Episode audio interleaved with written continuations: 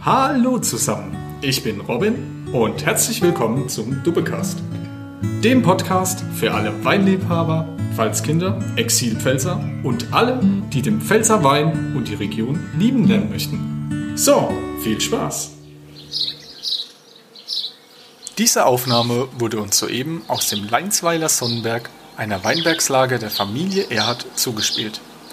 Hier bekommen nicht nur Pfälzer und Pfalzliebende leckere Weine und eine Mahlzeit im Gutsausschank, nein, auch die Bienen und Schmetterlinge werden durch die blühende Pflanzenvielfalt im Weinberg kulinarisch verwöhnt.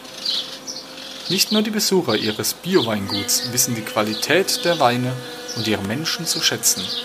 Auch ein namhaftes Weinmagazin wurde auf das Pfälzer Weingut aufmerksam und nominierte sie prompt als Entdeckung des Jahres 2020. Gemeinsam mit Benjamin, dem Jungwinzer der Familie und Mitglied der Generation Riesling, reden wir darüber, was es bedeutet, ein Bioweingut zu betreiben und was den Sonnenberg, die Weinguts-Toplage, neben seinen tierischen Besuchern noch ausmacht. Außerdem ist Benjamin ein großer Burgunder-Enthusiast. So zeigt er uns, dass es mehr als nur Grauburgunder gibt und nimmt uns mit ins Reich der burgundischen Geschmacksvielfalt. Viel Freude mit der heutigen dubbigen Folge.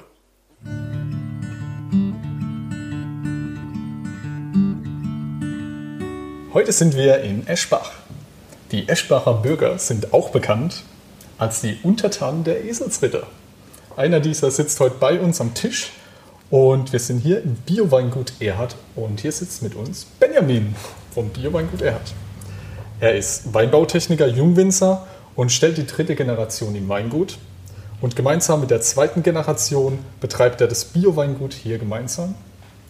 Er ist Mitglied der Jungen Winzer Deutschlands, der Generation Riesling und bekennender Fan von Burgunder. Also der Richtige, um über Burgunder zu reden. So, und jetzt herzlich willkommen hier im Weingut. Steigen wir doch gleich mal ein. Ähm, was denn besonders für den Wein der Burgunder-Rebsorten und wie machen sich die Franzosen denn in der Pfalz? Ja, die Franzosen machen sich sehr gut hier in der Pfalz. Wir haben klimatisch ideale Bedingungen. Ähm, das heißt, nicht so wie wie es früher war, wo die Weine vor 20 Jahren nicht reif wurde, wo man dachte, ja, Sonne ohne Ende, so ist es nicht bei uns. Ähm, Burgunder ist sehr, sehr anspruchsvoll. Das heißt, du brauchst eine warme, reife Lage, aber keine heiße Lage. Ähm, das macht es so schwierig, weil äh, geht, egal ob man jetzt beim weißen Burgunder oder bei den roten Burgundern, ähm, ob wir darüber sprechen, es geht überall, ist es zu früh gelesen, ähm, dann ist es halt dünn und im schlimmsten Fall grün. Ist es zu spät gelesen, also ist die Lage zu reif, ähm, dann, dann wird es halt oft so, die Spätburgunder werden dann marmeladig, werden alkoholisch. Die weißen Burgunder zum Beispiel, die werden alkoholisch und die Säure sackt ab, dann macht es auch keine Lust so auf das zweite Glas. Und das ist das, was mich so fasziniert, beziehungsweise der Anspruch, dass es halt so schwierig ist zu machen und eben dann nochmal das Ideale für jeden Wein rauszukitzeln. Deshalb finde ich beide, also weiß wie auch rot, unheimlich spannend. Was heißt das, wenn ein Wein marmeladig wird? Ähm, ja, wie so eine Marmelade. Also man strebt an, äh, dass der Wein eben nach einer klaren Frucht, nach einer, ich sage oft so, nach einer geschliffenen Frucht, das heißt nicht so verwaschen und nicht eben marmeladig, wenn es so, so verkocht riecht. Mhm. Das ist das, was man nicht will beim, beim Spätburgunder. Es gibt ja unzählige Begriffe für den Burgunderwein. Und dann gibt es ja Grauburgunder, Pinot Grigio, Pinot Blanco oder Spätburgunder, der auch Pinot Noir heißt. Und wieso gibt es eigentlich die rote und die, die weißen Rebsorten? Das frage ich mich oft, nämlich auch, ist es eine Rebsorte gemeinsam irgendwie von Burgundern oder ist es, wie sind die verwandt miteinander und so? Also die genaue Abstammung, das ist so kompliziert, die, ja. kann, die kann, ich euch gar nicht sagen. Da gibt es ja ewige Bäume. Ähm, man kann vom Wachstum ähneln sich die, die Trauben äh, oder die Stücke, ähm, aber trotzdem ist jeder, also jede Sorte ist komplett eigenständig. Also der Grauburgunder, der hat ja so ein bisschen ein ja, Violett oder, oder ja, Rotton irgendwie. Ähm, Weißburgunder, Chardonnay, also Chardonnay zählt auch zu den Burgundern, ähm, ist halt so gelb, wie man es kennt, von einer, von einer weißen Trauben, von einer weißen Rebsorte. Und der Spätburgunder ist halt dunkel. Also alles eigen, komplett eigenständige Sorten. Kommen die Sorten denn aus dieser Region in Frankreich, Burgund? Also weist der gemeinsame Name auf die Herkunft der Weine hin? Ich würde schon denken. Können wir ja noch rausfinden ja. an anderer Stelle. genau, du hast uns auch hier einen weißen Burgunder mitgebracht. Und da ist ja was Besonderes dran, wie wir gehört haben. Äh, vielleicht möchtest du uns da ein bisschen was drüber erzählen, über den Weinberg, was ihr da gemacht habt bei dem. Genau, das hier der Sonnenberg Weiße Burgunder von 2018, den du uns hier mitgebracht hast. Ja, da gibt es in der Tat eine tolle Geschichte dazu, eine sehr tolle Geschichte. Und zwar, ähm, also wir im Weingut, unsere Einstellung ist so, wir machen nur das, worauf wir Bock haben und nur das, was wirklich auch dort so wächst, wie wir unsere Vision haben. Also bei uns gibt es im Prinzip keinen Wein, der irgendwie mal entsteht, sondern es ist selbst beim Basiswein, unsere Karte ist meiner Meinung nach sehr gut durchstrukturiert. Ähm, hier war es so, Weißburgunder Gutswein hatten wir schon lange auf der Karte, so klassisch, easy drinking, so. Ähm, ist eine Buntsandsteinlage im Flachen so. Und irgendwann haben wir angefangen, äh, die Claudia und ich, meine Freundin, große Gewächse Weißburgunder zu trinken, haben das ein bisschen so bisschen aufgeschnappt und, und, und wurden hellhörig, sag ich mal. So, und sag, oh, das, das ist schon cool. Das würde ich auch, was ich auch gerne große Gewächse, Benny? Ähm, das ist äh, also die, die besten, also von, von VDP, von dem, sag mal mal, Spitzenverband unter den deutschen Winzern. Und da ist es so, so, das Beste, was geht. Das heißt, es sind nur ganz, ganz wenige Sorten zugelassen, die auch typisch sind. Also es gibt jetzt kein, äh, was weiß ich, Oxavar, Großgewächs, sondern nur typisch, also Weißburgunder, Riesling, Spätburgunder in der Pfalz äh, ist stark reglementiert und stellt einfach ähm, die, der beste Wein des Weinguts dar. Und wer bestimmt das, was das Beste ist vom der, der Verband selbst. Der Verband. Also die prüfen sich gegenseitig. Mhm. Und das sollen halt oder sind meistens so die Aushängeschilder. Ja, dann haben wir halt ein paar tolle getrunken und dann, ich sag, das würde ich auch gern machen. Äh, für Burgunder, die sind, wie wir ja anfangs schon erwähnt haben, sehr anspruchsvoll. Ähm, das heißt, es wäre nicht gegangen, dass wir in unserer, sage ich mal, Gutsweinlage irgendwie den Ertrag ein bisschen reduzieren und dann haben wir so unser großes Gewächs, sage ich mal. Ähm, deshalb äh, war es dann uns nicht möglich. Dann habe ich halt mir weiter ein paar gute Weißburgunder gekauft und die getrunken. Und irgendwann, und hatte so im Hinterkopf, ich würde es selbst gerne mal machen. Irgendwann wurde oben in, in diesem Filetstück im Sonnenberg, also wir haben mehrere Terroirs im Sonnenberg und der Kalkteil der ist sehr klein, also das ist dann das beste Stück. Da wurde eine Parzelle frei und die haben wir dann übernommen. Ähm, haben, da war Kerner drin früher, also voll die Lagenverschwendung. Ähm, haben wir das sofort rausgehauen, haben uns bestimmte Klone ausgesucht vom Weißburgunder, die wenig Ertrag haben ähm, und haben den in engem Stockabstand gepflanzt. Und äh, da wusste ich so, auf diesem Stück, da kann der Wein werden, wie ich ihn, wie ich ihn mir vorstelle. Genau, und das ist eben eine mittelwarme Lage, die auf Kalk äh, ist. Genau. Wie groß ist denn so eine Lage von so einem Weißburgunder dann von euch in der Toplage? Ich habe gelesen, Sonnenberg ist irgendwie die, die Großgewächslage 9,5 Hektar oder so ungefähr. Wie groß ist denn dann eure also Anzahl also davon, nur mal aus Interesse? Das ist jetzt, äh, dieses Stück ist 0,3 Hektar. Also ist halt immer eine Ansichtssache, ne? wenn irgendeine Genossenschaft oder so oder ein Riesenweingut 10.000 Flaschen füllt, sagt, ja, das ist wenig. Ähm, ich habe auch immer den Anspruch oder mein Ziel ist es, dass es ganz wenige Flaschen davon gibt, weil es erstens mal halt natürlich begrenzt ist, weil es für mich auch eine Wertigkeit ist. Ne? Wenn jeder hier mit Porsche rumfährt, dann ist es ja auch nichts mehr Besonderes. Und so soll es niemals irgendwie 5000 Flaschen geben. Natürlich, für die Kasse wäre es toll. Ähm, aber deshalb finde ich es gerade gut, dass, dass, die, dass man weiß, das ist jetzt ein Fläschchen von 1000 oder noch weniger. Ja, geil. Ja, dann lass uns doch mal probieren. Ja. Und dann schauen wir mal, wie man das Terroir rausschmeckt. Ja, die Flasche sieht auch schon schön aus. Wir haben ein äh, Anthrazit- und goldfarbenes Etikett mit einem Insekt. Wir haben vorhin schon gerätselt, ob es sich um einen Schmetterling oder eine Libelle oder so handelt. Wird uns Benjamin bestimmt gleich, gleich gerne nochmal genau, berichten. Da gibt es auch noch was dazu. So, wir haben hier klassisch die Burgunderflasche auch, wie es sich gehört für einen Burgunder. Und mit Naturkorken. Also wir sind auch große Fans vom Naturkorken bei den Top-Weinen, weil unsere Weine von Weinbauseite her biologisch logischerweise angebaut wird und das ziehen wir auch im Keller durch. Also man darf ja auch einige Behandlungsstoffe nehmen, ähm, gibt es ja Listen, das machen wir alles nicht und somit sind die Weine ganz, ganz toll haltbar und, und haben eine, eine super tolle Lagerfähigkeit. Ähm, und deshalb haben wir auch uns für einen ganz hochwertigen Naturkork entschieden. Das ist unsere Philosophie. Wenn uns der Wein schmecken würde, könnten wir den dann auch ein Kistchen in den Keller stellen und uns noch ein paar Jahre dran erfreuen. Genau. Ja. Wie lange kann man den lagern oder wie lange sollte man den lagern, wenn man den jetzt einlagern will? Weil Also so die, ja, die ersten Versuche ähm, haben wir gemacht mit einem Riesling, wo wir dann ein bisschen weggetan haben, weil, wie schon erwähnt, ist ja die Menge sehr klein. Ähm, und am Anfang wussten wir nicht, wie die Weine reifen. Also wir zwei, 2008 den ersten Riesling Sonnenberg gemacht haben, da wussten wir ja nicht, wie das reift und ob das reift.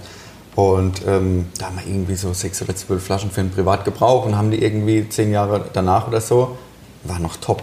Ähm, also von dem her bei dem Minimum zehn Jahre. nicht schlecht. Ja, dann lass uns mal probieren hier, was wir im Gläschen haben. Vielen Dank, Benjamin. Vielen Also, Dank. zum Wohl. Zum Wohl. Zum Wohl. Hängen wir unseren Zinken mal rein ins Glas. Schenken. Ich mal. Vielleicht möchtest du uns was zum Geruch erzählen von deinem Wein hier. Also wir haben hier eine, eine frische, eine, eine ganz, ganz typische Weißburgunder-Charakteristik. Das heißt so ein bisschen reifer Apfel, ein bisschen Birne, ein bisschen Quitte. Und es ist aber trotzdem sehr, das ist, wenn man das irgendwie vielleicht nachvollziehen kann, was ich vorhin meinte, also der, der Begriff Marm- Marmeladig ist eher so für, die- für die roten Burgunder, aber hier ist es auch eine, eine ganz, ganz straight äh, der Wein. Also der ist nichts verwaschen, der ist glasklar, wenn man da reinriecht. Und das ist so, kommt auch ein bisschen vom Boden bei dem, was das unterstreicht. Hier haben wir einen Muschelkalk, ne? Nee, Ja, also sind, sind Kalk, Kalksteine, das ist so ein lehmiger Kalk, sagen wir mal. Ich hatte immer in Erinnerung, dass der Weißburgunder praktisch kein Bouquet hat. Also wenn Ja. man einen Wein Weißburgunder im Glas hat, hatte ich dann auch den Eindruck, es riecht nach nichts. Ja. Und der hier, jetzt wo du Birne und Quitte sagst, riecht wirklich ganz Ja. stark. ja, der ist halt ganz, ganz gehaltvoll. Das ist das, wo man sich ganz hart erarbeiten muss, dass der, weil genau richtig, wie du, wie du gesagt hast, ähm, ist das eher eine neutrale Sorte. Ähm, und durch das, dass wir halt die Trauben so, also ganz, ganz wenige Trauben pro Stück ernten, ist es eben so, so vielschichtig und so kräftig bei dem Wein. Was auch ganz wichtig ist, wir haben noch eine präsente Säure. Das ist ganz, ganz wichtig. Deshalb gibt es auch die, die tolle Geschichte bei dem Wein äh, eben mit der, mit der Vision, damit du einerseits einen kräftigen Wein hast, aber trotzdem so eine, eine Frische, eine gewisse Frische, die, die den Trinkfluss vermittelt dann einfach. Weil wenn man zu wenig Säure hat, dann, dann hat man dann oft, dann kommt der Alkohol mehr raus und ja, dann macht es nicht so Spaß. Den Trinkfluss vermitteln. Was meint das? Ähm, dass du reinriechst, denkst, oh cool, nimmst ein Stückchen, dann quatschen wir ein bisschen und du hast Bock auf den zweiten. Okay. Ja, das passiert klingt dann, aber sehr hochgestochen für macht Lust auf mehr. Hm? Was schmecken wir? Ich bin nicht so gut im Schmecken, ich bin noch An- Weinanfängerin. Okay. Ich denke, wir haben einen langen Nachhall auf jeden Fall vom Geschmack. Ich finde, man merkt, die Säurestruktur ist ziemlich gut eingebunden. Und so ein bisschen Zitrusaromatik auch im Mund. Die Birne kann ich definitiv rausriechen. Genau, die Birne, das, das macht es ein bisschen rund und die Zitrus bin ich auch bei dir. Ähm, kommt ein bisschen von der Säure, die das, die das suggeriert. Ähm, und das ist das gerade, wenn man dann, also man kann die Weine ja steuern. Wenn man jetzt äh, schnell hier die, die, die Massenlieblinge machen will, dann würde man es nicht so ausbauen. Dann hätte es ein bisschen mehr Zucker, ein bisschen weniger Säure. Dann reift es aber nicht toll und das ist nicht unsere Philosophie, weil da steckt so viel dahinter. Ähm, ja, das ist halt nicht, wenn man das hier mit, mit Restsüße vollknallen würde, das wäre halt nicht, nicht cool. Ne? Wäre der, der Trinkfluss nicht da, dann wäre die, die Charakteristik nicht da von dem Wein, was der hat, was ihn ausmacht. Ich finde ihn sehr elegant, geradlinig. Genau, das ist eine gute Beschreibung, denke Finde ich ich. gut. Es ist nicht der, der schmelzige, wo ich sage, okay, ich habe einen vollen Mund, sondern Ja. ich habe einen straighten Wein, der mir gut gefällt. Muss ich sagen. Du, ihr habt da auch noch irgendwas anderes gemacht, weil ansonsten kennt man ja immer diese ähm, Spalierziehung in der Pfalz. Und ihr habt mal was anderes ausprobiert. Ihr habt ja da irgendwie einen anderen Schnitt reingemacht in den Weinberg, habe ich gehört. Genau, da haben wir die, die Cotton-Erziehung. Das heißt, ähm, du hast normalerweise schneidest du, kennt ja, denke ich, jeder, die, die Reben, die wachsen. Dann hast du irgendwie 15 Triebe und schneidest den schönsten zurück und alles andere kommt weg. ähm, dann hast du eine, ja, ich will nicht sagen, dort hast du eine erhöhte, sondern dort hast du eine normale Fruchtbarkeit. Das heißt, der, der Ansatz, die so viel Traubenwiderstock bringen will. Ähm, und wir haben hier einen Kotternschnitt. Das heißt, wir schneiden nicht jedes Jahr eine neue Fruchtrute an, sondern äh, wir schneiden kleine Zapfen. Dadurch haben wir mehr basale Augen, also mehr untere Augen und die haben einen dezimierten Fruchtansatz. Und das ist das Interessante bei uns, weil wir wollen ja Top-Weine und das geht halt leider nicht mit viel Menge. Das heißt, wir wollen auch wenig Trauben und die eben ganz gut. Und da ist das ein Stilmittel oder ein Anbaumittel mittlerweile für uns, äh, wo wir sagen, ja, da haben wir schon mal durch diese Erziehung irgendwie 30, 40 Prozent weniger, weniger Ertrag schon direkt beim Austrieb. Ah ja, und was bedeutet das dann im Alkoholgehalt in dem Wein Das ist so bei 13 dann. Ah ja. Hm, das ist aber stark für einen Weißwein, oder? Nee, nee, ganz im Gegenteil. Und gerade für einen Burgunder, ähm, also ist es sehr leicht, mhm. was wir anstreben. Ich sage mal, die Gutsweine liegen so bei 12,5 und dann schauen wir je nach Jahrgang und so, dass wir bei den Topweinen dann bei 13 maximal, 13,5 wäre auch noch okay für einen Burgunder. Ähm, aber 13 ist natürlich noch cooler. Und gerade so, wie ihr es ja auch rausgeschmeckt habt, dass der Wein dicht ist und Struktur hat, mhm. ähm, dann sage ich mal alles richtig gemacht, weil der Umker, wir könnten ihn auch mit 11 machen, äh, sage ich, dann wird es halt schmecken wie Wasser. Ne? Mhm. das heißt, es ist immer gut eingebunden, wenn eine Säurestruktur noch da ist. Genau. Säure ist ja auch gerade für die Region hier ein großes Thema. Wenn man sich mal so umhört, ähm, gibt es unglaublich viele Riesling-Trinker und gerade auch ja, der Pfälzer Riesling hat ja nochmal eine sehr starke Säure. Ja. Ähm, ist das auch ein typischer pfälzischer Weißburgunder mit seiner Säurestruktur? Kann man das so sagen, dass er typisch für diese Anbauregion auch? Ich würde sagen, wir liegen sogar einen Tick drüber, also zum Positiven. Ähm, weil, wie gesagt, gerade wenn man Burgunder allgemein werden sehr reif, das heißt, es gibt Rebsorten wie ein Muscatella, dann Sauvignon Blanc, die sind sehr träge. Da erreicht man fast nie 90 Grad, das will man noch nicht, weil das ja einfachere Weine sind. Und es gibt, ähm, die Burgunder erreichen fast jedes Jahr 90 Grad, sagen wir mal. Ähm, von dem her ist es eher zum. Und je höher die Säure, umso weniger, äh, je höher die, die, ähm, die Öchsler, also der potenzielle Alkoholgehalt ist, umso niedriger die Säure. Das heißt, und das ist halt auch wieder, so wie schon vorhin gesagt, so die Diva, weil du willst, sag ich mal, im oberen Drittel den, ähm, den Zuckergehalt, also potenziellen Alkoholgehalt, und du willst so auch in dem Drittel ähm, die, die Säure. Deshalb würde ich sagen, liegen wir hier einen Tick über dem Durchschnitt vom, vom Säuregehalt her. Also es ist immer so ein Spiel mit dem Feuer ein bisschen dann hin und her. Auf jeden Fall. Haben wir Säure, haben wir keine Säure. Auf jeden Fall. Zucker. Und dieses Spiel mit dem Feuer findet ja im Keller statt. Oder? Nee, ähm, äh, das entscheidet der, äh, der Lesezeitpunkt. Also und deshalb ist es ganz wichtig, ähm, damit man halt nicht zu spät liest, ähm, weil dann gehen, geht der Alkoholgehalt hoch. Also das, das wird alles im, im Weinberg entschieden. Das heißt, in den wichtigen Wochen fahrt ihr täglich raus Jeden in den Tag. Weinberg Jeden Tag, und schaut ja. nach, ob die Trauben so weit sind, ja. geerntet zu werden. Ja, genau. Wir waren ja eben schon im Weinberg bei euch und bei euch fliegen ja auch ziemlich viele Insekten rum, habe ich gehört. ja, genau. ähm, und ihr habt ja da auch so ein Insektchen hier als Leitbild für euer Weingut genommen, Bio-Weingut. Und ja, vielleicht möchtest du uns da was über die Insektchen erzählen hier auf deinem Weinfläschchen und im Weinberg und wie die überhaupt da reinkommen. Also die kommen, äh, das ist eine Biene, das ist der Flügel der Honigbiene. Ähm, wohlwissend, dass es oft äh, verwechselt wird mit einer Libelle, mit einem Schmetterling, was ja auch was Positives ist. Ähm, und ich sage immer, wir sind ja hier bei der Kunst und nicht äh, bei der Naturwissenschaft. Ähm, das heißt, klar passen die Proportionen nicht, aber es sah so eben toller aus, wie wenn man die Biene in der richtigen Proportion gemacht Sehr hätte. Deshalb äh, so sind wir dazu gekommen. Und ich sage mal, es, es, ist ja hier nicht, du siehst hier ja noch nicht mal, ähm, dass es Bio ist, weil ich sage mal, die Qualität ist wichtiger als Bio. Oder ich sage mal, nur weil es ein Bio-Wein ist, ist der Wein nicht gut. Ähm, und von dem her, sag ich mal, haben wir ja auch, bevor wir umgestellt haben, vor mittlerweile, ja, ich sag mal fast in sieben, acht Jahren so latent und das ist jetzt der vierte Jahrgang, der etikettiert ist und der siebte Jahrgang, der gekeltert ist. Also du musst ja immer, du musst anmelden dann, musst dich prüfen lassen, ähm, musst dir einen Prüfverein suchen, der dein Zertifikat gibt, der die Weinberge kontrolliert, dass du da nichts Böses spritzen tust und so. Genau. Und da wollten wir halt so ein bisschen das, das Natürliche suggerieren, aber nicht hier Fett, hier Bio-Wein, äh, so plakativ, weil wie gesagt die Lage und, und die, die Qualität im Vordergrund steht. Ja, spannend. Ja, ihr achtet da ja auch ziemlich auf gesunde Böden und Begrünung dann bei euch drin im Weinberg. Ähm, und das macht ja auch sehr viel aus, auch für den Wein. Allgemein, wie du ja eben schon gesagt hast, ein Bio-Wein ist nicht gleich, dass ein Top-Wein ist, sieht man ja auch öfters. Ähm, und dementsprechend, was bedeutet es denn mit so Begrünung dann im Weinberg? Und ich habe gelesen, ihr macht keine Kunstdünger, sondern ihr macht das irgendwie mit den Pflanzen. Wie funktioniert das Ganze denn, oder?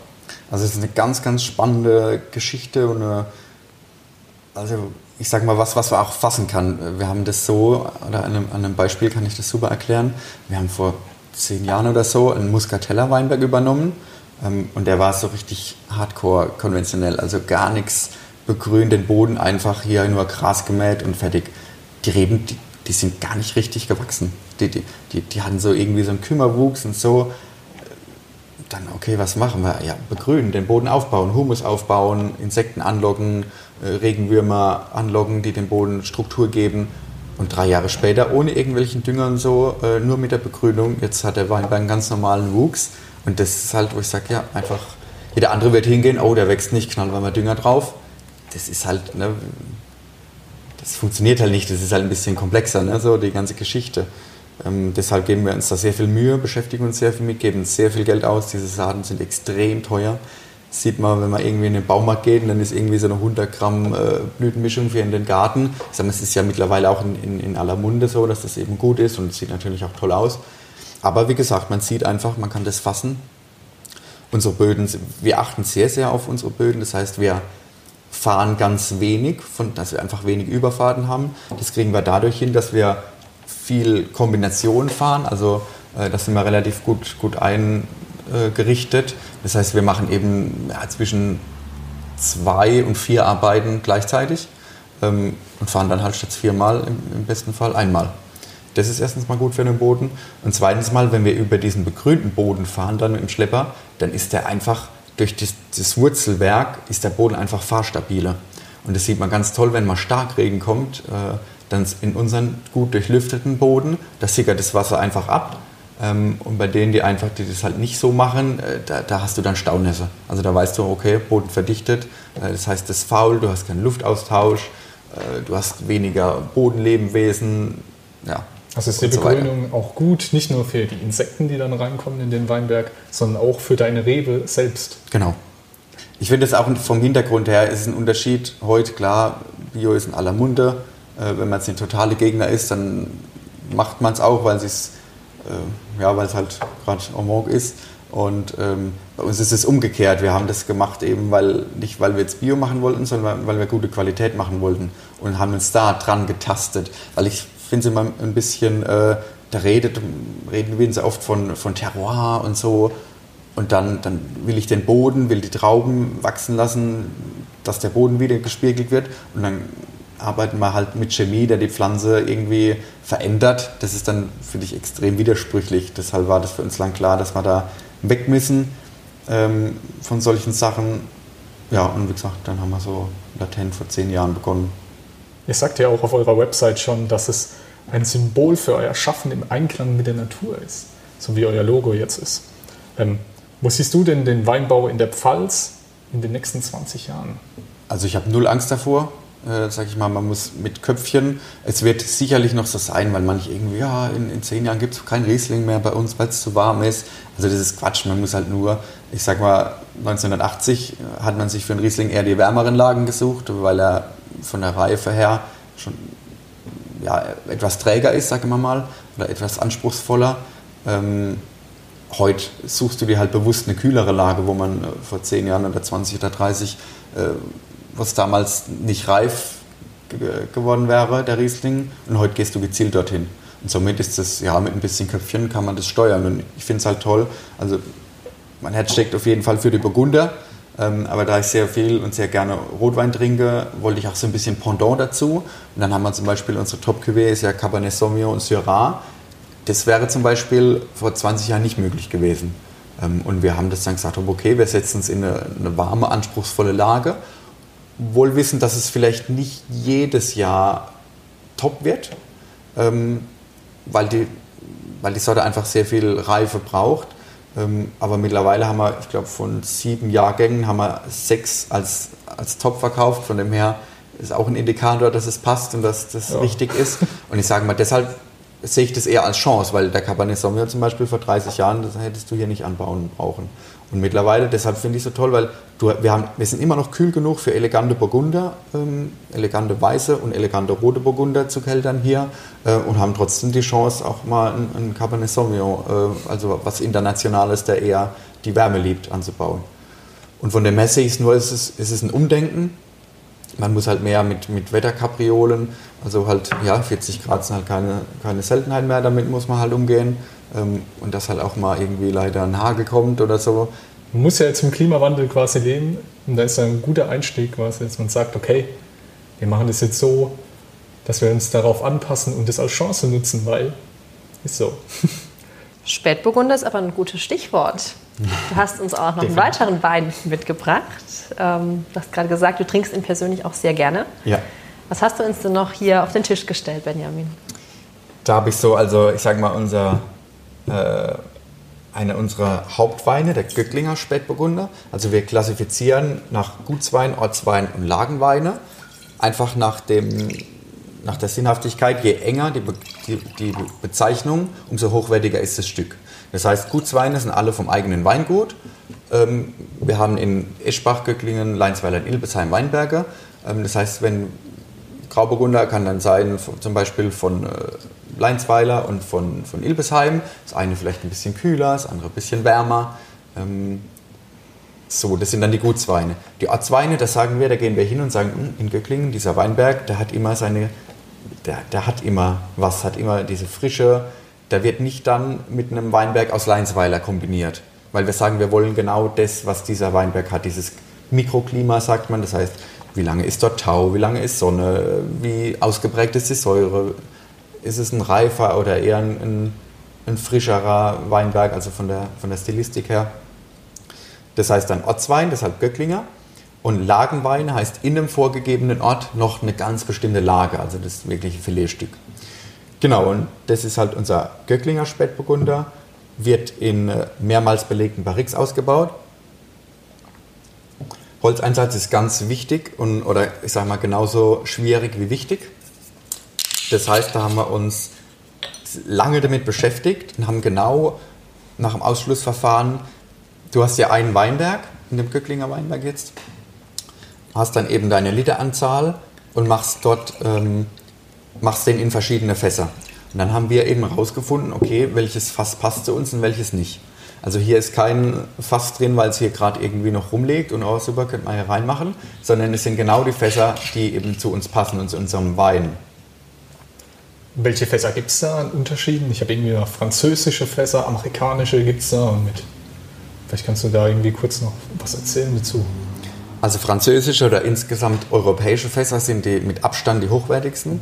Ähm, amerikanische nutzen wir gar nicht, das, weil das, das, Holz ist zu schnell gewachsen, die Poren sind zu dicht, zu ruppig, das ist keine Eleganz, äh, was essentiell ist für, für einen tollen Burgunder.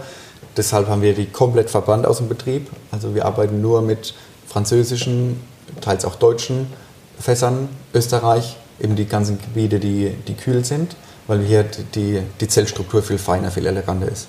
Und wie findet man das Fass für den Wein? Deckelchen und Töpfchen? Ausprobieren und viel investieren.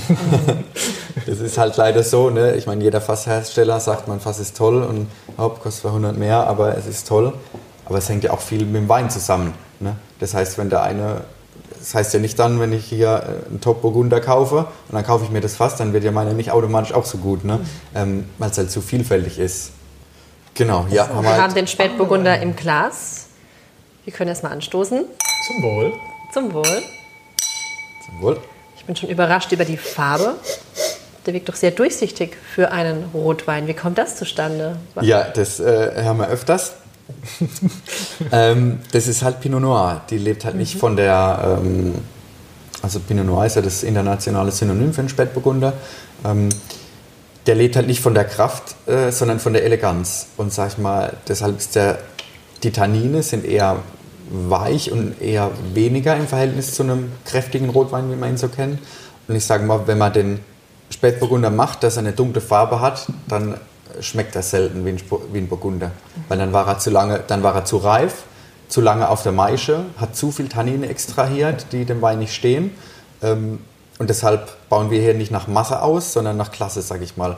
Weil wenn man hier reinriecht, das ist, finde ich, hier hat man null Marmelade. Das ist eine ganz, ganz geschliffen, gestochen, äh, klare Frucht. Ich finde auch das so was Kirschiges, Genau. Brombeeriges. war ganz leicht und fruchtig, ne? Ja. So sehr sommerlich für den heutigen heißen Genau. Tag. Das merkt schon, straighte Gedanke geht durch. Genau. Und das ist auch so ein bisschen, das setzen wir gerade ein bisschen durch. Das ist auch so unser Poolwein, also kannst du durchaus gekühlt. Ein äh, Poolwein. Genau, Wie darf ich mir das vorstellen? Gestern zum Beispiel, als es so heiß war, haben wir hier ein Fläschchen im Pool getrunken hier bei, bei der Sonne. Also das kann der Wein auch. Ne? Und das würde mit einem kräftigen, ja, auch gehen, je nach Vorliebe, aber der bietet sich da halt eher an. So riecht ganz toll. Das ist ganz, ganz bisschen, ich sag keine Holztöne im Hintergrund, sondern ist so ein bisschen was Röstiges. Wobei, also für uns oder für mich ist das, sind ganz, ganz viele Weine im Holz, wo du es zum Teil gar nicht merkst. Ähm, aber du merkst, also ich weiß zum Beispiel sofort, wenn ich reinrieche, ob der Wein im Stahl war oder im Holz, weil du einfach die, die Luft hast. Selbst wenn du, wie hier, sehr viel ältere Fässer benutzt, hast, merkst du trotzdem die Luft. Ne? Ein Stahl ist halt inert, das ist ja der Vorteil beim Weißwein, weil die Frucht erhalten wird, aber genau das wollen wir hier nicht. Hier wollen wir ja, sag mal, eher so die, die Reife und die Oxidation ist jetzt negativ, ja, eher die Reife halt. Also ich kann von der Farbe eines Rotweines nicht auf die Qualität schließen, sondern wir haben hier einfach eine andere Rebsorte. Indirekt, genau, ja, genau. Spannend. Ich kann mir vorstellen, cool. das ist auch ein Rotwein, den man auch gut Leuten anbieten kann, die sagen, ich trinke keinen Rotwein, Richtig. weil er das äh, Klischeehafte eines Ro klassischen Rotweines so nicht hat. Ne? Ja. Sehr schwer, extrem trocken, der Mund Ja. zieht sich zusammen. Ne? Das ist ja genau das Gegenteil. so. Ja, genau. Ne, dieser Belag im Mund. Und das ist ja genau das, dass irgendwie Deutschland ja quasi so leichte Rotweine auch ziemlich gut macht, oder nicht? Ja, ja.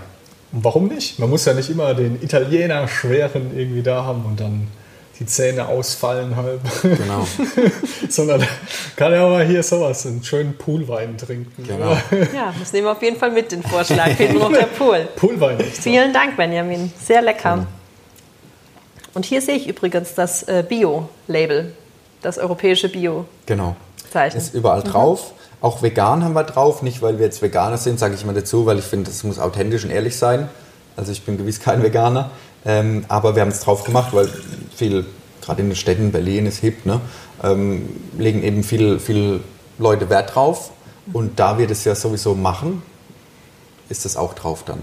Also das ist halt, wir, das erzähle ich mal gern, das ist halt echt Natur pur. Der Wein wird gelesen, die Trauben, zum richtigen Zeitpunkt im Idealfall.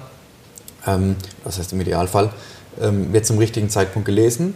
Dann werden die Stiele getrennt, ähm, damit, keine, damit nicht zu viel Gerbstoffe und keine grünen Gerbstoffe in den Wein kommen.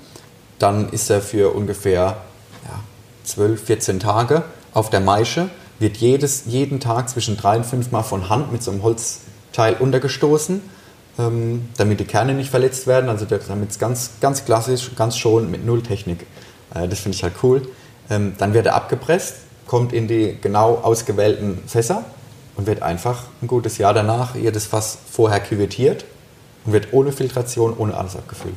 Das finde ich ja cool, dass dann sowas irgendwie nach ein, eineinhalb, zwei Jahren da liegt, ohne irgendein Computer, ohne Technik, sondern einfach das, das richtige Fass zum richtigen Wein und das findet zusammen und dann kommt das raus. Das, das finde ich halt faszinierend und cool.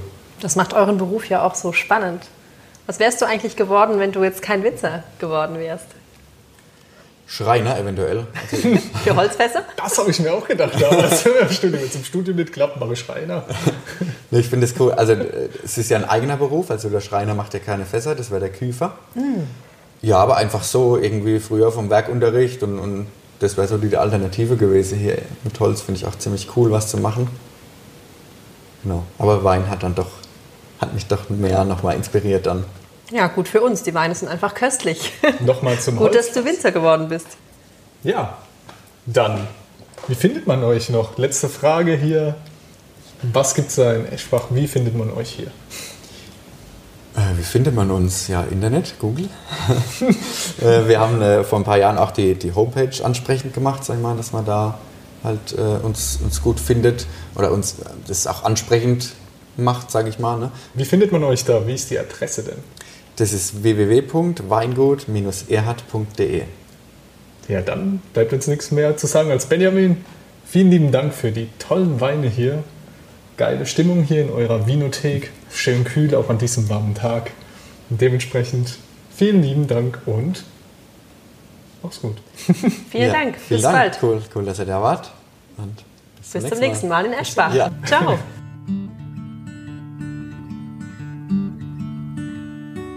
Ja, das war die sechste Folge Dubbecast. Heute mit Benjamin Erhard. Vielen Dank, Benny, für deine Zeit und auch danke an euch, unsere Zuhörerinnen und Zuhörer. Wir sind nach sechs Folgen echt überwältigt und nicht nur in Zahlen können wir messen, was wir geschenkt bekommen.